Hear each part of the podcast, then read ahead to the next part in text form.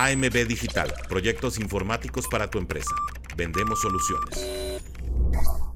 O sea, si yo hoy día eh, entro a la NFL como head coach de los Miami Dolphins y quiero jugar con lo que ganó Don Shula en el 60, en el, eh, se me fue el 73, 72, obviamente no, no, no va a funcionar porque ya el esquema ha cambiado, porque todo ha cambiado. El esquema de, de, de, de Bill Belichick que ya ahorita lo platicamos, ¿no? Equipos especiales, buena defensiva, una ofensiva que, que, llegue a rematar. Brevel, más o menos a su estilo, pero ya también tiene ese tipo de esquema, que esa, esa fórmula parece que también se le está agotando. Hoy día, eh, y lo hemos platicado en este programa eh, algunas este, veces atrás, pero justamente hoy día la NFL ya se basa más, por ejemplo, en coaches con mentes ofensivas, así masterminds, eh, corebacks dinámicos, receptores muy este, también que que te pueden hacer las jugadas como Tyreek Hill, como Davante Adams, como este. Bueno, Tyreek Hill es alguien especial, no lo vas a encontrar tan fácil, no lo vas a encontrar en la esquina. O sea, es una especie diferente. Pero tenemos un San Francisco con Divo Samuel, tenemos a Davante Adams. Sí, pero nadie tiene la velocidad de Tyreek Hill. Tyreek Hill le das medio centímetro, te hace una jugada de 100 yardas, no lo agarras. Y aparte su centro de gravedad es muy bajo. Y, y recordemos quién era Tyreek Hill en colegial, era corredor. Era corredor, corredor y de ahí tienen, las buenas manos para cambiarlo de receptor y tiene una velocidad diferente a las demás, igual que Jalen Waddle. Y, y, hablabas en el tema de, los esquemas. Eh, a lo que voy, el estudio de hacerlo también propio. Hoy en día, el esquema ofensivo de, de, de, Mike McDaniel, tú que le vas a los Dolphins y que te gusta, y si quieres, estudialos, Vete a los años 60, vete a los años 30. Muchas de sus jugadas por la vía terrestre vienen de ahí, adaptados al, al shotgun. Ok. todos esos giros del coreback, esos ya los hacían en los años 50, en los años 60, eh, digo en los 40, algo así.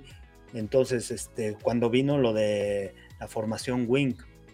Por cierto, que, que te voy a recomendar un buen libro y se lo voy a recomendar a toda la gente y de ahí es donde estoy aprendiendo todo esto. Football Done Right. de, la gente que revolucionó el fútbol americano, ¿no? Clark Shaughnessy, que fue el que, el que primero utilizó el forward pass, el pase hacia adelante. Okay. Él fue el que uh. lo desarrolló. Este, el que la formación T también, que hoy en día también los, pues, los Dolphins están utilizando. Y este, interesante, ¿no? Conocer un poquito más a fondo de dónde viene el fútbol americano, quiénes fueron las gentes que, que lograron revolucionar. Este, Clark Johannes fue además un gran genio porque eh, a la ofensiva para desarrollar esquemas y este, fue el primer coach que estuvo en el colegial con la Universidad de Stanford y además asistiendo a George Halas. ¿Quién, iba, ¿Quién iba a imaginar que iba a revolucionar hasta lo que tenemos hoy día, no? O sea, algo tan obvio como el pase. Eh, este... tú, tú, tú, te vas a Filadelfia con la, con, utilizando a Jalen Hurts como, como corredor y, es un esquema que se utilizaba antes. Antes con el coreback, con el wing este, y el, con, con la ofensiva de six backs, de seis backs ofensivos. Sean O'Hannessy es el primero que pone detrás del centro al coreback.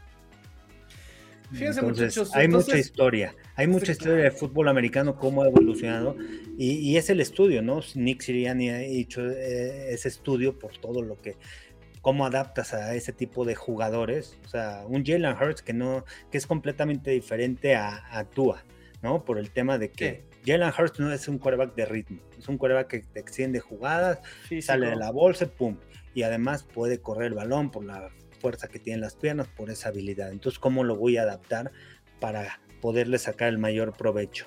Entonces, conocer a los jugadores que tienes, a los jugadores que vas escogiendo, muchas veces el player personal, el que escoge los jugadores, el gerente general, o sea, hay muchas muchas personas, no siempre los coaches, los head coaches, son los que escogen a sus jugadores en los equipos.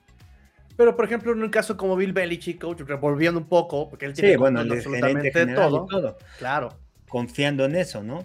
O sea, y, entendiendo desde dónde partía, eh, desde dónde parte esa filosofía de cómo armar un equipo. Un equipo empieza desde las líneas, desde las trincheras hasta afuera.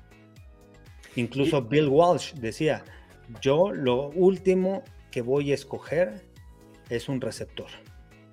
¿Por qué un receptor? Porque ve lo que está pasando en los Raiders. Vamos a traer a Davante Adams. No hay nadie que le pueda tirar el balón. ¿Qué va a rompes la cultura. ¿Por qué? Porque ese tipo de personalidades, quiero el balón, ¿por qué no me lo avientan? Tal, tal, tal, tal. Pues va rompiendo todo, pero pues porque no hay protección de la línea ofensiva, porque no hay un coreback que te pueda lanzar el balón. Entonces, tienes que entender también cómo vas a ir armando tu equipo, cómo vas a ir armando esa, esa cultura. Lo hizo, lo, lo hizo Belichick cuando, cuando encontró a Brady. También, eh, o sea, lo que sucedió con Nueva Inglaterra, pues fue algo lo que le está sucediendo a, San Francisco. Y de ahí, bueno, fortaleces y, te dedicas a armar otras áreas. Y, hace tres años, cuando trajeron a Mac Jones, cuando fue su primer año, que fueron a postemporada y, y, que tuvieron el dinero, fue, la primera vez que, que, invirtieron, empezaron a invertir a jugadores y los jugadores les dieron provecho, ¿no? el año que draftearon el año, eh, el año pasado, ¿no? Con Marcus Jones, con Jack Jones, con este, o sea, varios jugadores novatos también jugaron en el equipo. Pero, o sea, no es fácil, no es fácil ganar en la NFL y, más si no tienes un coreback. No, no, es fácil. no, no es fácil, no es fácil, pero por ejemplo ya eh, parte de la arrogancia de, que yo noto Emil Belichick es justamente eso. Eh, se fue Tom Brady, hay que reestructurar el equipo y él tuvo el pensamiento de que puedo competir mientras vuelvo a encontrar el camino. Y lo hemos dicho, coach, o sea, cuando uno está en este punto, o te reconstruyes o compites, porque no puede ser las dos cosas al mismo tiempo. Y Bill Belichick eh, llega al punto en que la reconstrucción hasta dónde le ha alcanzado. Con jugadores eh, baratos, no le está alcanzando. Con este un coreback el, tema, el, tema, de Nueva Inglaterra, Nueva Inglaterra invirtió, invirtió hace dos años cuando se fue Brady y después cuando llegó Mac Jones, digo, cuando invirtieron cuántos, 60, 80 millones de dólares que tenían en el top eh, este, que tenían dispuestos para, para poder invertir. Este año van a tener 99 millones, es el segundo equipo que más dinero va a tener este año para poder invertir, para agarrar a agentes libres. Tienes que saber también en qué lugar. Ese año les funcionó, agarraron a Matt Judon, fue a Pro Bowl, a Gottschalks, que todavía sigue en el equipo, este, a John Smith, que, y a Hunter Henry, que los dos funcionaron ese año como alas cerradas. Entonces, vamos a suponer, coach, usted es, el, usted es Robert Kraft en este momento. Apuesta por la continuidad de un esquema. AMB Digital, proyectos informáticos para tu empresa. Vendemos soluciones.